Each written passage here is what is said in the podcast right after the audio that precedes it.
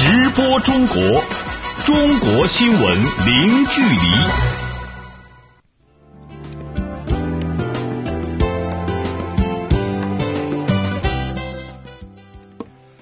这里是直播中国节目，听众朋友您好，我是主持人林飞。你好，我是杨敏。今天节目的主要内容有：中国最高法发布司法改革司法公开白皮书，全面展现近年来法治进步。中国时隔二十四年首次修改红十字会法，完善监督机制。今年，中国将继续从严监管资本市场，各种违法行为都有据可查。中国公布新的残疾人教育条例，将推进残疾儿童融入普通教育。中国各地藏族群众欢度藏历新年。好，欢迎各位持续收听。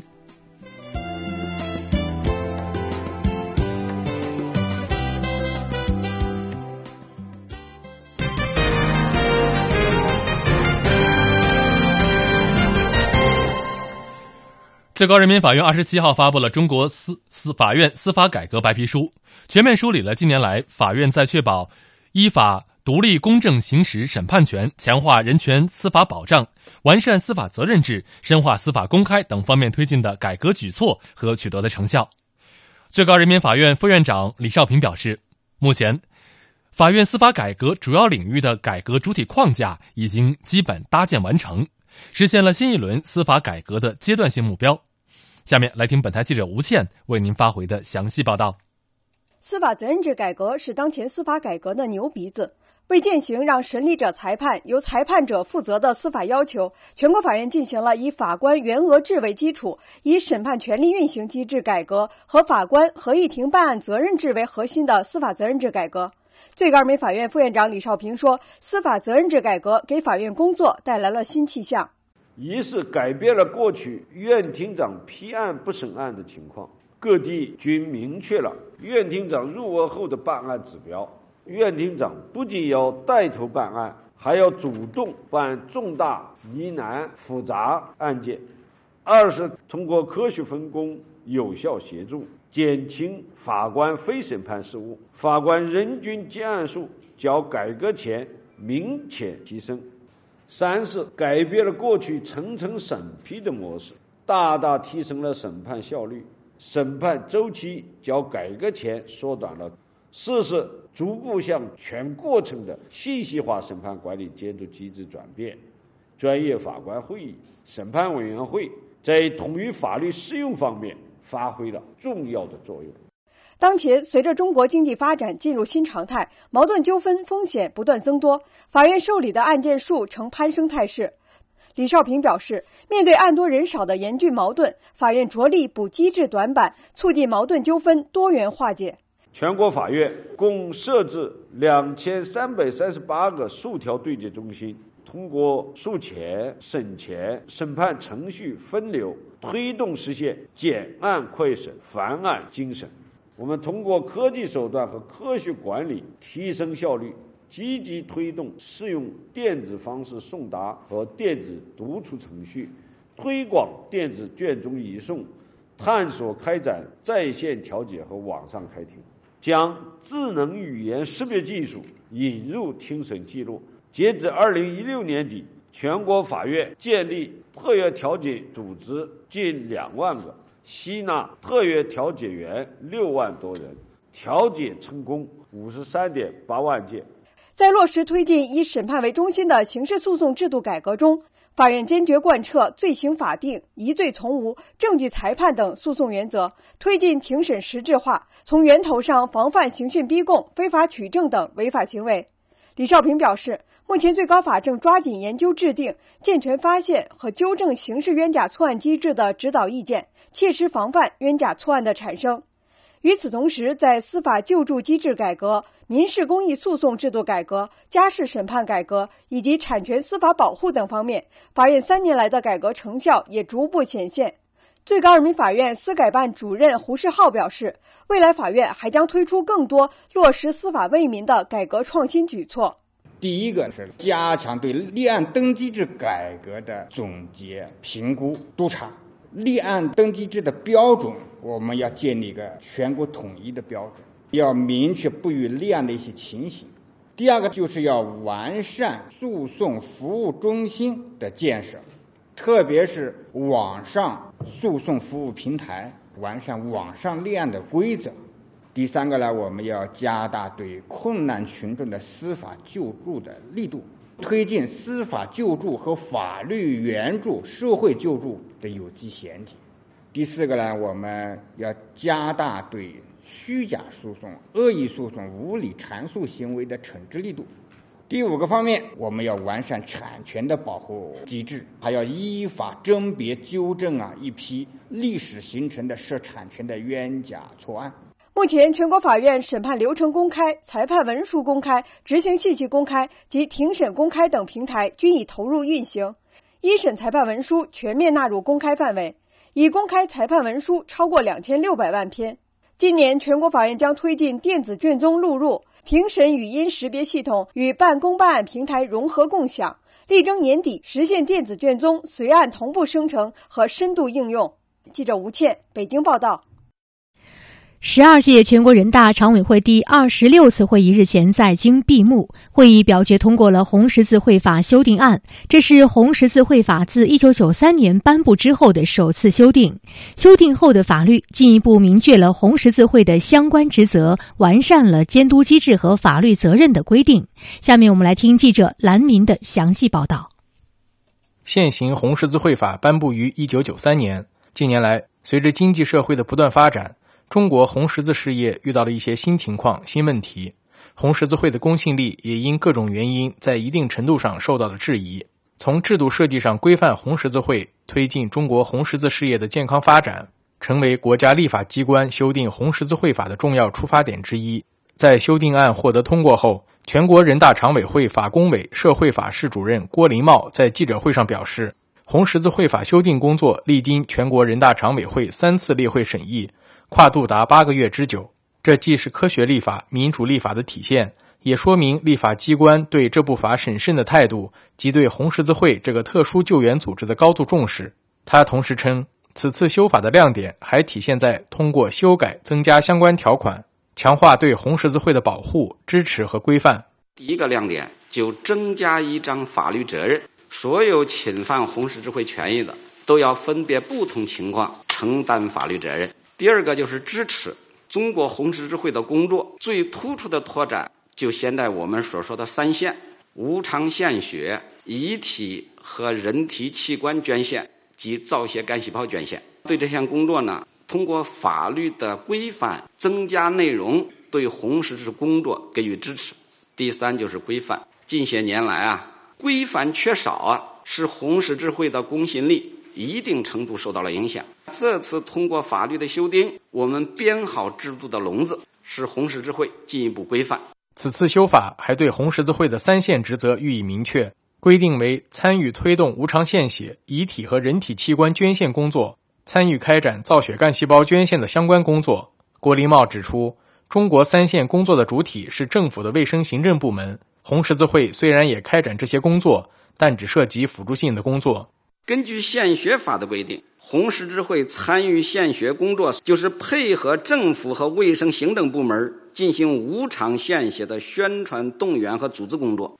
关于造血干细胞，红十字会参与推动，就是负责中国造血干细胞捐献资料库总体规划的制定和实施，组织开展宣传募捐活动，负责造血干细胞的采集、移植相关的服务工作。遗体的捐赠呢，主要的辅助工作就是具体承担人体器官捐献的宣传动员、报名登记、捐献捐赠、公平分配、救援激励、缅怀纪念及信息平台建设。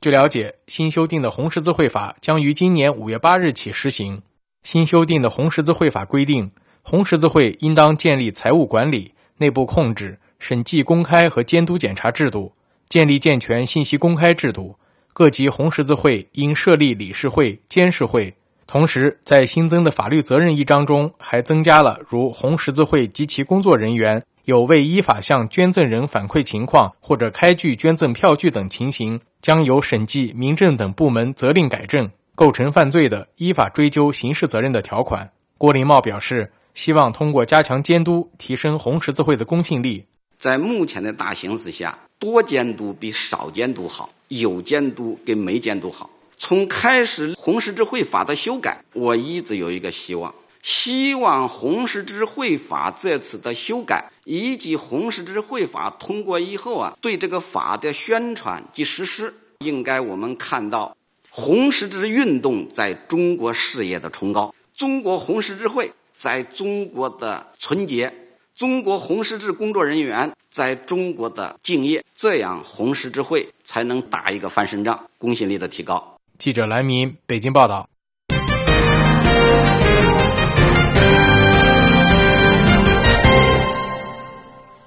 东部沿海发达省份帮助西部经济落后的省份脱贫致富，是中国实施了二十年的重要扶贫政策。为加强东西部扶贫协作，中国政府近日发布了专门的文件。提出东西部扶贫协作的保障措施和考核制度，具体情况来听本台记者李林为您发回的报道。二十年前的一九九六年，中国政府确定了北京、上海、天津、辽宁、山东、浙江等九个东部发达省区和计划单列市，与西部十个省市区开展扶贫协作。同年，东西扶贫协作政策正式启动。二十年来，东部有关省市开展了多层次、多形式、全方位的扶贫协作，逐步形成了以政府援助、企业合作、社会帮扶、人才支持为主要内容的工作体系。这一体系下，东部共向西部扶贫协作地区提供援助资金一百六十多亿元人民币，实施了一大批帮扶项目和民生工程，选派挂职干部和科技人才数万名。浙江作为中国东部经济发达省份，目前扶助的西部欠发达省份有四川、贵州、新疆等八个省区的十三个地市州。浙江省发展规划研究院副总经济师朱立明表示，截至目前，浙江省在扶贫协作地区实施了四千多个项目，培训了十多万人次的各类人才，通过项目的援建、智力支持和产业合作，有效提升了当地发展的动力。呃，通过我们的产业扶贫。呃，从输血到造血，形成这么一个机制，呃，培育了当地的这个产业，呃，带动了当地劳动力的就业，提高了当地劳动力的素质，这样呢，使得这个产业发展呢，能够有个长效的一个机制。不过，中国国务院扶贫开发领导小组办公室主任洪天云坦言，东西部扶贫协作工作取得积极成效的同时，也存在一些薄弱环节和问题，就是咱们在资源上比较分散。聚焦不够，比如说我们在帮扶的时候重城市轻农村，第二个是重那个基础设施建设轻产业，第三个呢就是我们那个重视面上的扶农，哎，怎么样针对性针对建档立卡贫困群众，哎，这个针对性，哎，这方面都比较弱，就把我们东部地区的扶持资金、扶持的项目重点放在城市，呃，甚至有些去建大广场，呃，去建大房子。第二个方面呢，就是我们在具体工作，就是我们东西部干部，特别我们东部干部去帮扶的时候啊，还是出现了一个工作不平衡的问题。有的省市之间具体去操作、具体实施、具体落实，基本上做的很少。我们相关的工作部门主动汇报、主动争取、主动到西部去的一种意识也远远不够。不久前，中国政府发布了关于加强东西部扶贫协作工作的文件。中国国务院扶贫开发领导小组办公室社会扶贫司司长李春光介绍，这份文件明确了开展东西部扶贫协作和对口支援工作的主要目标和基本原则，提出了东西部扶贫协作的相关保障措施。我们整个指导意见通篇要讲的是，东西协作和对口支援都要聚精聚焦脱贫攻坚。实施精准扶贫、精准脱贫的这个基本方略，今后一段时间就是围绕着五个方面开展具体的东西帮扶。第一就是开展产业合作，第二就是组织劳务对接，我们就说就业的问题；第三就是加强人才资源；第四就是加大资金支持；第五就是动员社会各方面的力量积极参与。这五个措施，这五个措施同样要聚焦到建档立卡贫困村和建档立卡贫困人口身上。此外，缺乏考核、责任不落实，也是东西部扶贫协作工作二十多年来存在的不足之处。对此，这次新出台的文件专门建立了相应的考核制度。国务院扶贫开发领导小组办公室主任洪天云介绍说：“考核纳入了国家打赢脱贫攻坚战的系里边。”第二是中西部地区贫困县是主体，一定要明确主体责任，要互动起来。那咱们东部地区来帮扶是承担政治责任，也要把主动性调出来。哎，那么在这一块啊，因此我们就是考核的时候，不仅对东部要考核，对西部承接也要进行考核。考核的方式上啊，呃，准备采取交叉考核方式。呃，比如说我江苏去考核广东，广东去考核浙江，浙江去考核山东。在考核的过程里面，它可以相互学习、相互启发，推动工作。记者李林，北京报道。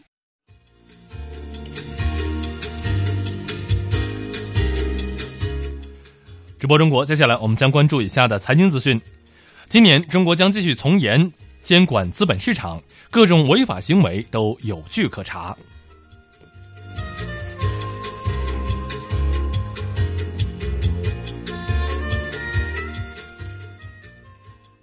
直播中国，中国新闻零距离。欢迎您持续关注直播中国。我们先来关注中国最新的股市和汇市信息。首先是股市方面，二十七号，中国内地沪深两市早盘低开，随后盘中持续窄幅震荡，午后两市指数进入下跌通道。临近收盘，上升指数展开了反攻，跌幅有所收窄。截止收盘。上证指数收报于三千两百二十八点六六点，下跌二十四点七七点，跌幅为百分之零点七六，成交金额两千一百一十四亿元人民币。深圳成指收报于一万零三百五十三点五五点，下跌九十点一七点，跌幅为百分之零点八六，成交金额两千五百五十九亿元人民币。香港恒生指数收报于两万三千九百二十五点零五点，下跌四十点六五点，跌幅为百分之零点一七。成交金额港币七百四十四点八亿元，台湾股市今天休市一天。二十七号，中国外汇交易中心公布的人民币对世界主要货币汇率中间价为：一美元兑人民币六点八八一四元，一欧元兑人民币七点二五八九元，一百日元兑人民币六点一三零七元，一港元兑人民币零点八八六六八元，一英镑兑人民币八点五三三一元，一澳大利亚元兑人民币五点二七六八元，一新西兰元兑人民币四点九四八一元，一。拿大元兑人民币五点二四八三元。中国国务院新闻办公室二十六号上午举行的新闻发布会，证监会主席刘士余表示，二零一六年资本市场运行平稳，今年证监会将会把从严监管作为首要工作，严查市场的违规行为。那么详细情况，来听本台记者赵阳为您发回的报道。最近，监管部门不断释放资本市场从严监管的信号，在国新办发布会上。证监会主席刘士余再次重申了这一理念，并表示，二零一六年的资本市场可以用三个字形容：稳、严、进。他说：“五一到证监会工作呀，和市场各方面的人士啊进行充分的沟通，深深的感到，二零一六年呢，市场最期盼的是稳。回首二零一六，这一点我们做到了，政策预期稳。”市场运行平稳。二零一六年，在广大投资者的共同呵护下，沪深两市波动幅度在收窄，投资者的信心在增强，市场运行趋于稳定，市场的各项功能明显增强，改革步子稳。我们坚持问题导向，用制度改革解决。股市异常波动后面临的一系列突出问题，拿捏好改革的顺序，稳扎稳打。刘士余还对证监会的新股发行思路进行了详细的阐述。他表示，过去当资本市场下行压力较大的时候，监管部门曾经用过减少甚至停止 IPO 的方法，力图稳定市场，缓解下行压力，也取得过时点性的效应。但从长远来看，效果并不好，因为没有解决资本市场长期稳健发展的机制性问题。没有解决资本市场的源头活水问题，他表示，资本市场要想长久，就必须有新的公司进来，新的公司进来以后，就会增加市场流动性，就会吸引增量资金，增加投资价值，增强全社会信心。他表示，我们是发展中的大国，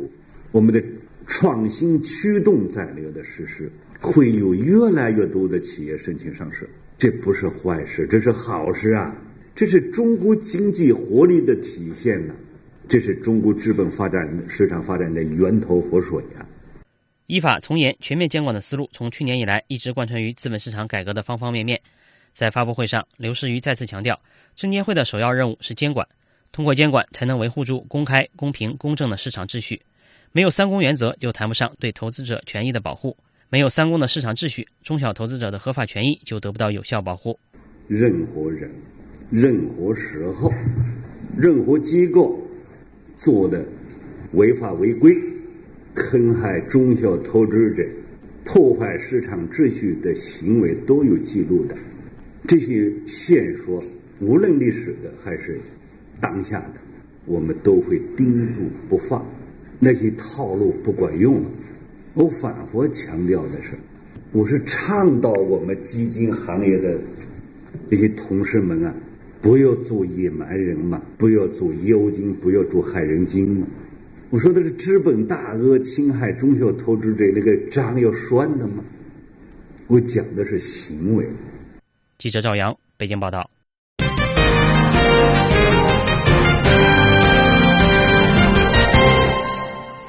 直播中国继续来关注新闻。记者从日前在北京举行的工业互联网峰会上获悉，目前中国工业互联网发展已经步入快车道。与此同时，研发能力弱、互联标准不统一等问题也日益突出，急需破解。有关情况，我们来听记者魏雨辰发回的报道。近年来，不少发达国家为应对经济下行带来的压力和新一轮工业革命机遇，先后提出了发展先进制造业的国家战略。中国也提出了“中国制造 2025” 国家发展战略，力争挤入制造强国的行列。而实现这些战略目标，离不开工业互联网的快速发展。工信部部长苗伟介绍说：“2016 年以来，在各方的努力之下，我国工业互联网的发展进入了快车道。”企业积极性和活跃度都在显著的提升，在新型网络的部署、工业互联网平台、工业大数据分析以及安全保障等关键领域，涌现出一批综合集成的解决方案，形成了一批验证示范的平台和优秀应用的案例。据介绍，近年来，轨道交通、汽车发动机、电动车配件、玻璃、水泥、玩具、中草药、手机等产业的工业互联网都有较好的发展。工业互联网产业联盟发展组组长张东介绍说，目前中国工业互联网市场规模至少有三百亿元人民币。在中国的市场里，我们看到有四千万的新增的网络节点啊。这是我们看到工业互联网的新的市场方向、新的网络形态的方向啊。在快速发展的同时，中国工业互联网也面临一些挑战和问题。张东说：“第一个就是智能化的核心生产装备呢，多为欧美，包括刚才提到的日韩所垄断。第二呢，我们在工业的系统底层的解析和控制上，咱们存在很大的困难，包括我们的自主研发能力偏弱啊。”第三呢，就是车间以及装备设备之间的互联标准呢，有待于解决。那技术呢还不成熟。第四呢，就是支撑企业间 B to B 是最难的一个，在企业对企业之间的这种业务标准以及财务结算标准存在很大的障碍。第五点就是我们在工业网络的安全，包括机器人的联网的问题。在本次峰会上，工信部长苗伟表示，希望更多的外国专家、机构和企业积极参加中国工业互联网建设，分享中国互联网成果，同时也鼓励中国企业走出去，积极参与国际工业互联网的交流与合作。记者魏雨辰，北京报道。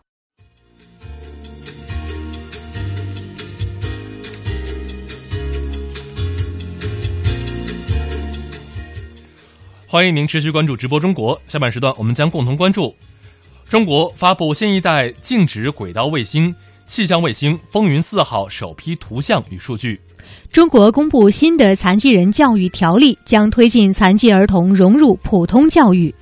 中国各地藏族群众欢度藏历新年。各位听众，您收听到的是直播中国。我们稍事休息之后，继续为您关注新闻。稍后见。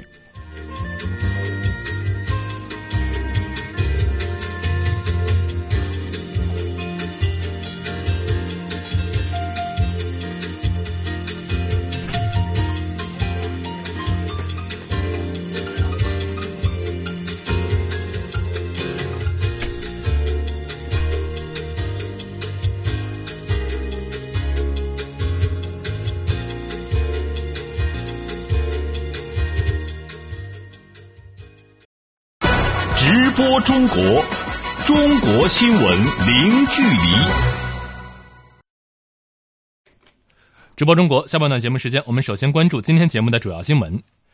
中国最高人民法院二十七号公布了司法改革和司法公开两份白皮书，全面梳理二零一三年至二零一六年法院全面推进司法改革取得的进展和成效。最高人民法院副院长李少平表示，新一轮司法改革从影响司法公正、制约司法能力的深层次问题改起，目前已经圆满完成了阶段性目标，主要领域的改革主体框架已经基本搭建完成。证监会主席刘士余二十六号在新闻发布会上表示，二零一六年中国资本市场运行平稳，今年证监会将把从严监管作为首要工作，严查市场违规行为。二十七号，中国发布了新一代静止轨道气象卫星“风云四号”获取的首批图像和数据。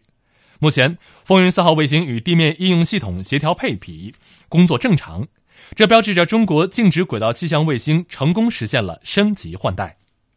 近日，中国国务院公布了修订后的《残疾人教育条例》，要求保障残疾人享有平等接受教育的权利，禁止任何基于残疾的教育歧视。值得关注的是，条例还特别提出要推进融合教育，让残疾学生最大程度的融入普通教育，实现教育公平。二月二十七号是藏历火鸡新年，是藏族一年中最重要的传统节日。中国各地藏族群众以独具特色的民族形式欢度这一美好佳节。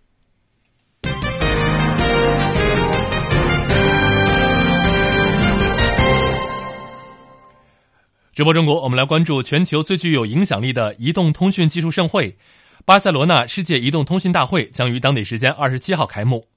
那么，在这次大会上，华为、中兴等科技企业将带来五 G 移动技术和新款的智能手机。这也成为了各界关注的焦点。那么详细情况，马上连线本台记者孙宇。孙宇，先给我们介绍一下这次移动通信大会的主要看点有哪些呢？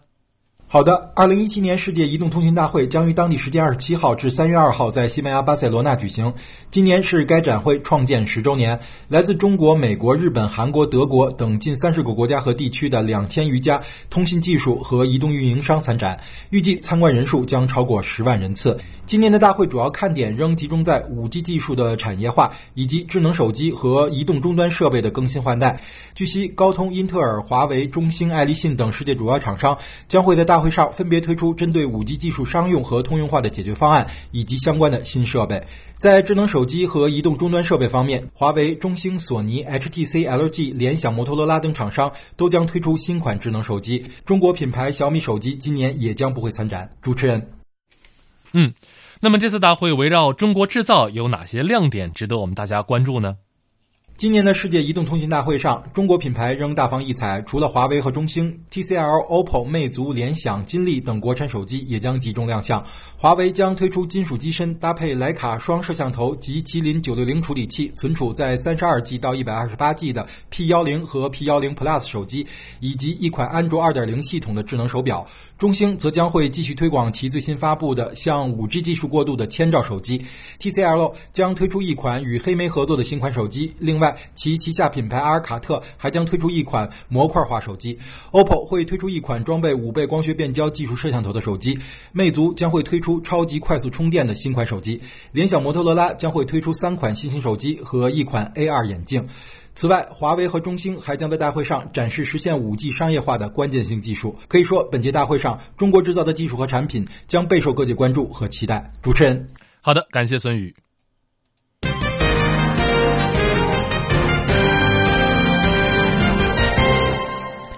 继续来关注新闻。二十七号，中国发布了新一代静止轨道气象卫星“风云四号”获取的首批图像与数据。此举表明，“风云四号”卫星与地面应用系统协调匹配，工作正常，标志着中国静止轨道气象卫星成功实现了升级换代。中国未来的天气监测与预报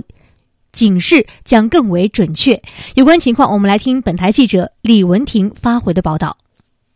静止气象卫星与地球自转同步运行，可以对同一目标地区进行持续不断的气象观测。风云四号卫星是中国静止轨道气象卫星从第一代向第二代跨越的首发星。于二零一六年十二月十一号在西昌卫星发射中心成功发射。卫星上共搭载了四台遥感仪器。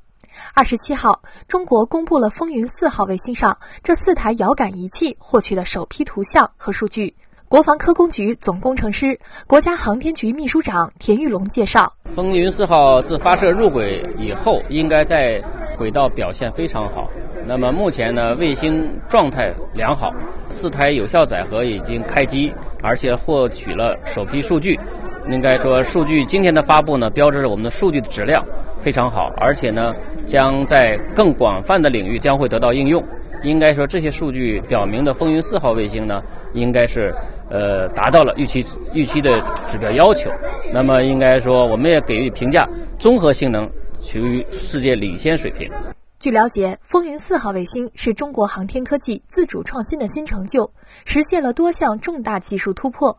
国防科工局总工程师、国家航天局秘书长田玉龙介绍：首先，我们的空间分辨率啊大幅提升，空间分辨率达到了实现了五百米。那么这样的话呢，实际上是过去的风云二号卫星的六倍。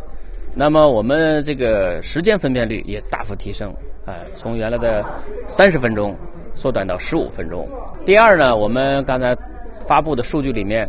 大气。呃，垂直探测仪这个新的载荷将实现对于我我国的这个大气气候的湿度、温度三维结构可以实时探测，这个对我国的这个减灾防灾啊意义非常之重大。还有这个闪电成像仪，闪电成像仪将捕捉到这个雷雨暴、雷雨的闪电的这个实时性，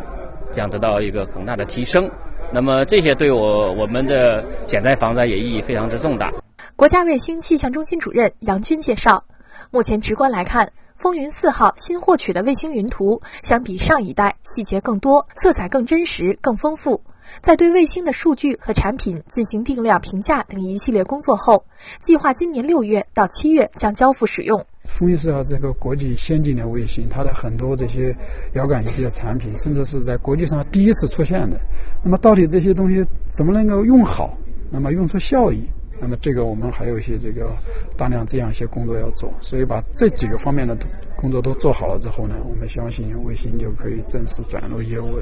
在我们国家的这个防灾减灾啊、这个气象预报还有这个环境保护啊这方面，这个发挥非常重要的。同时，因为气象卫星也是一个国际化的卫星，那么我们还要支撑国家“一带一路”战略，在整个世界气象组织的框架下，就是。给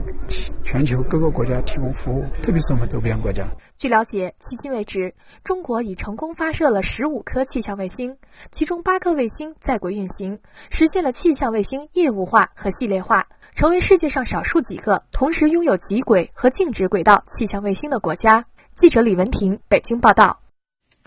近日，中国科技部副部长李萌表示，中国正在建立科技成果信息共享平台。让躺在柜子里的科技成果加速转化与产业化。那么，详细情况来听本台记者柳青为您发回的详细报道。科技部副部长李萌表示，去年我国已初步形成了促进科技成果转化政策法规体系，在制度保障下，促进科技成果转移转化的载体平台不断丰富。二零一六年，全国技术合同成交额同比增长百分之十五点九七，达到一万一千四百零七亿元，首次突破一万亿元大关。李萌表示，过去一年，我国大力发展技术市场，进一步打通了供需双方有效对接的渠道。从分布领域看，技术交易主要集中于电子信息、先进制造、新能源、节能环保、生物医药等高技术领域，占成交额的百分之八十。从交易的主体看，高校院所它的技术供给积极性明显的增强，成交技术合同增幅达到百分之二十一点七八。企业成为技术吸纳的主体，吸纳技术占交易量的百分之七十六点九一。科技部表示，虽然过去一年科技成果转移转化取得突破性成果，但是也应该看到，当前仍存在转化不畅的问题，以至于很多科技成果仍是躺在柜子里无人问津。科技部副部长李萌表示，部分原因是转移转化链条未能有效衔接，技术转移体系还不健全。存在着科技成果转化信息共享不足、专业化服务机构与人才队伍不强、企业主导成果转化应用不活跃、区域成果转化有待强化等制约问题。李萌说，未来要以问题为导向，完善符合科技成果转移转化特点的相关政策措施，让这些柜子里的科技成果加速转化与产业化。因为科技成果很大程度上它是一个无形资产，怎么样建立适应这样一个特点的呃资产特点的这个管理办法，我们还还缺乏。再比如说，我们要推动研究这个高校院所以技术入股形成的呃国有股上市的时候。豁免向全国社保基金转持的有关政策，这也是需要我们下一步要要细化的。还有这个细化股权激励和技术入股所得税的具体的流程。科技部表示，未来将通过开展成果转移转化示范区建设、国家技术转移机构建设等措施，加强科技成果转移转化试点示范，吸引和带动地方高校来落实相关政策，并结合实际提出新的政策需求。记者柳青北京报道。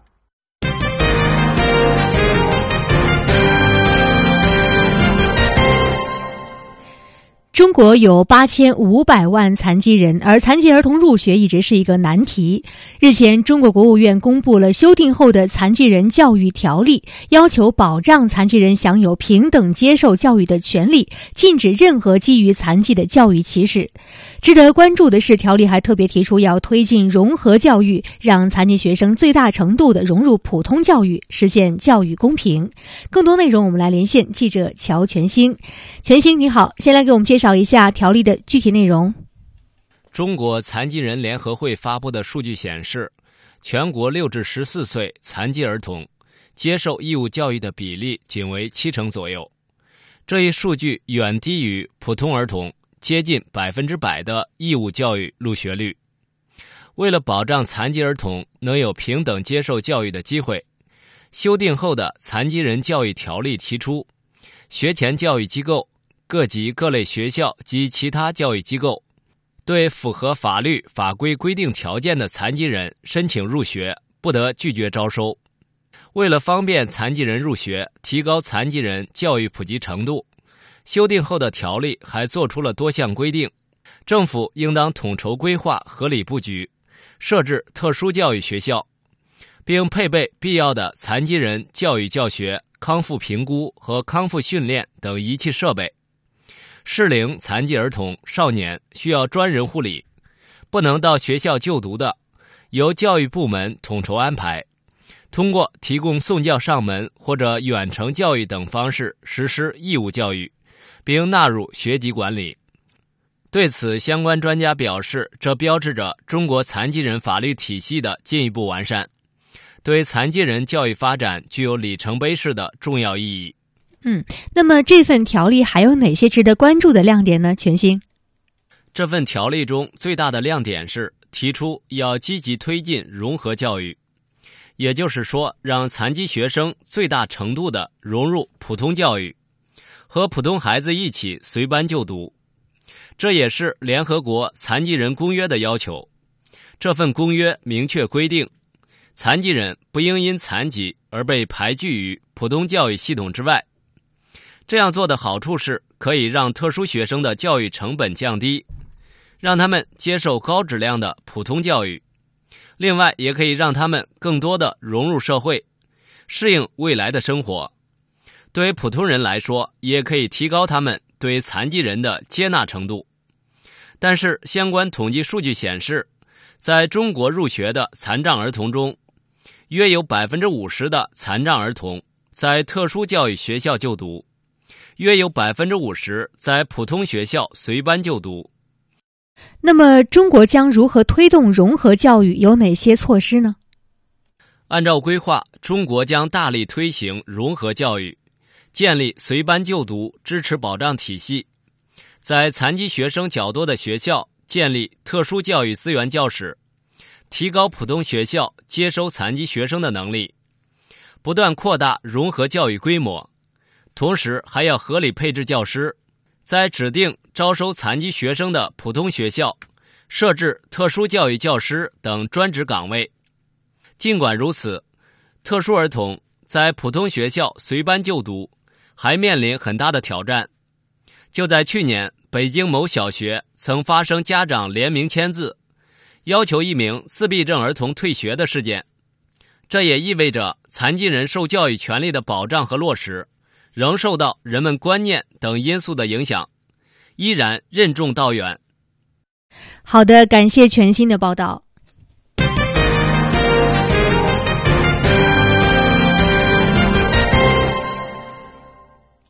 直播中国，我们再来关注近期一起非法食用受保护动物穿山甲的案件，引起了社会的轰动，并且再次引起了人们对于野生动物保护问题的关注。对此，中国国家林业局相关负责人近日做出了回应，称将加大查处力度，今年还将进一步完善野生动物保护法的配套制度，加大打击野生动物非法贸易力度。那么，详细情况来听本台记者魏雨辰、王环星为您发回的报道。二零一六年，中国对进口象牙及其制成品采取更为严格的管控措施，延长象牙临时禁止进口时间，并扩大象牙及其制品进口范围。同时，国家林业局组织开展全国清网行动，打击野生动物违法犯罪活动。此外，打击野生动物非法贸易的部级联席会议机制形成，野生动植物资源调取取得阶段性成果。谈及今年工作的重点，国家林业局保护司副司长王维胜表示，将进一步完善野生动物保护法配套制度，严厉打击野生动植物非法贸易。执法方面的话，我们今年的正在通过打击野生动植物非法贸易的这个部级联席会议制度，来协调各有关部门推进三个重点治理吧。一个就重点治理乱捕乱猎滥食，第二个呢就是象牙、穿山甲等这些物种野生动物产品的这个走私非法经营，啊，第三个呢就是繁育展演这些活动中不规范的这些情况。今年一月一日开始，新版野生动物保护法开始实施，但相关配套的章程制度仍需不断完善。为此，国家林业局表示。今年将加快野生动物名录的修订，同时制定和修改野生动物繁育利用、展览展出、标识管理等标准。国家林业局保护司动物处处长张德辉介绍：野生动物的表演，哪些能够是属于规范性的表演？是拽老虎尾巴的，这个摸着老虎脑袋的，和老虎照相的，这是不是规范性的活动？那么我们要通过一些标准。来规范。另外呢，新的法律中规定了，对国家重点保护野生动物乃至人工繁育成熟的野生动物，它的出售、收购、利用行为啊，要加载专用的标识。应该说，这么多野生动物啊，名单里面的，我们的执法部门啊，就是很难鉴别哪一个是合法的，哪一个是非法的。在市场上这么多，这个像工商啊、海关的、公安这些部门对粉丝反应强烈。那这一点上呢？就是说，我们要推进这个标识的制度，利于执法，利于监管。而针对近期备受关注的各种穿山甲事件，王威胜也予以了回应。他说：“最核心的就是依法管理，对有这种来源不明或者非法来源的，就不应该让它进入到合法的流通渠道中来。第二呢，就是说呢，对非法的情况依据法律进行严惩。啊，那么现在按照国家法律法规的话，出售、购买、利用。”国家重点保护野生动物及产品，那么都属于违反刑法啊。那么国家法律的话都有明确的惩处规定。那么在这一点上的话呢，我们会从有关执法部门多环节、多层面来加大查处力度。记者魏雨辰、王环星，北京报道。好，我们继续来关注新闻。二月二十七号是藏历火鸡新年，是藏族一年当中最为重要的传统节日。中国各地藏族群众以独具特色的民族形式欢度这一美好节日。下面我们来听驻青海站记者葛修远、驻西藏站的记者普布次仁发回的报道。在拉萨。几天前，藏族群众就沉浸在欢乐的节日气氛中。夜幕降临，鞭炮齐鸣，灿烂的烟火点缀着亮丽的星空。拉萨的市民家家户户拿起点燃的秸秆，在鞭炮声中品尝美味的古突，进行驱鬼仪式。古突是指九种东西组成的面粥，面疙瘩里包上九种不同的东西，代表着九种不同的寓意。我吃的毛线，就是说明在外面挣钱呀什么的，拿给家里。和汉族春节习俗一样。藏历年除夕也是藏族同胞合家团聚的日子。昨天一大早，拉萨市墨竹工卡县尼玛江热乡张达村的村民宗吉早早起来，在为一家老小打酥油茶。在酥油茶的飘香中，宗吉细数着新年前最后一天的准备工作。像给小孩买的牛奶、糖果这些早准备好了，今天还要再买点新鲜蔬菜和水果，然后摆点个。藏历火鸡年除夕，高原新城青海玉树的大街小巷洋溢着节日的喜庆氛围。在玉树市附近的文成公主庙，市民们转山祈福，祈祷世界和平。昨晚，在玉树市格萨尔王广场，富有民族特色的篝火文艺演出吸引了周边上万名群众前来参加，男女老少都穿戴一新，聚在一起围着篝火唱歌跳舞。尽情的欢乐，独具玉树特色的球桌、锅挖、法舞及群众自编自导的舞蹈，为玉树群众营造出了吉祥、欢乐、愉快的节日气氛。大家在有着千年传承历史的格萨尔王塑像下，围聚在热烈的篝火旁，共同祈福新的一年国家繁荣昌盛，人民幸福安康。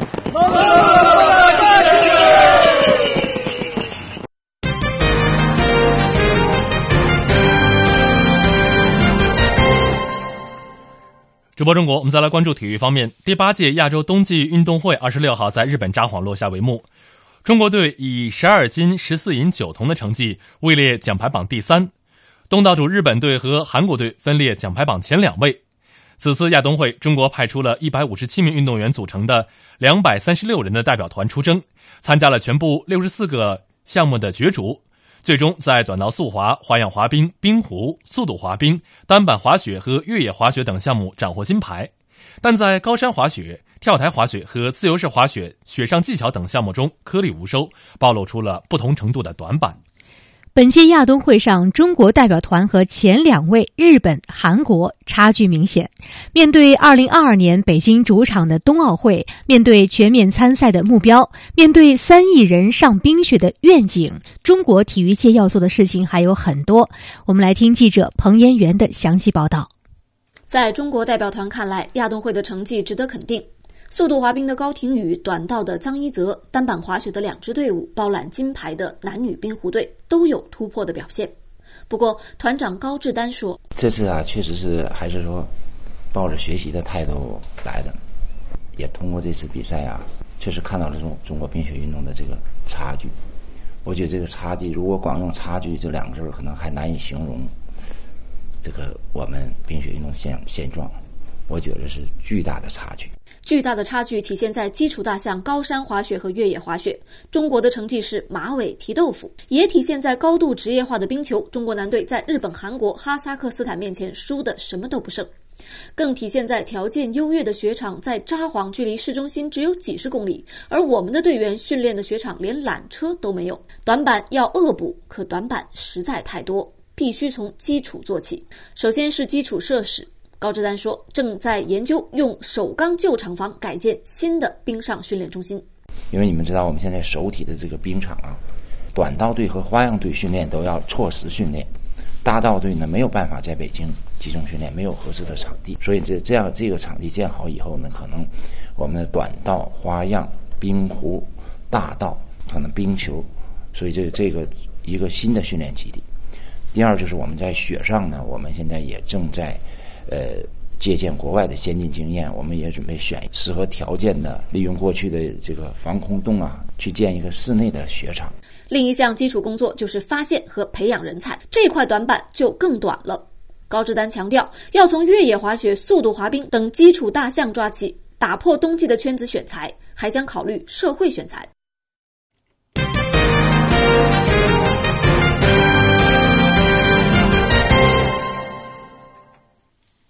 直播中国，下面我们来关注今天海外华人社区发生的相关新闻。根据西班牙欧华报的报道，整个西班牙马德里大区共有十二万移民，共有一百二十万移民，也就是说，每五个市民中就有一个是外来移民。这是马德里社会事务署近日公布的一份移民情况调查统计数据显示的。那么，此项调查涉及到方方面面，中国移民也再次成为了吕西各族裔中移民中的明星。根据马德里大区二零一六移民概览的介绍，马德里大区共有八十六万多移民，占当地人口总数的百分之十三以上。其中，中国移民为五万五千多人，占移民总人口数的百分之六点四七，在马德里移民群体中排名第三。那么一直以来，中国人在创业、登记社保、扎根西班牙等方面表现，也就是最为出色的明星移民。在西班牙的移民当中，华人一直是创业的典范和经济上的能手。据马德里大区负责经济事务的官员在今年华人春节庙会上介绍，在当地数以万计的华人当中，自己创业当老板的就有一万两千多人。同时，在马德里各移民群体当中，华人的创业者人数也始终是名列第一。现在，在马德里登记社保的华人劳动者人数当中，有百分之四十七的人都是老板。几乎占了一半。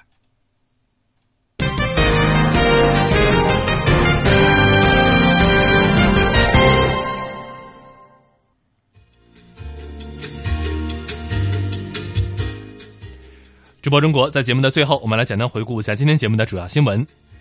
中国最高法发布司法改革、司法公开白皮书，全面展现近年来法治进步。中国时隔二十四年首次修改红十字会法，完善监督机制。今年，中国将继续从严监管资本市场，各种违法行为都有据可查。中国公布新的残疾人教育条例，将推进残疾儿童融入普通教育。中国各地藏族群众欢度藏历新年。各位听众，今天的直播中国到这里就全部结束了，非常感谢您的收听，我们明天同一时间再会。再会。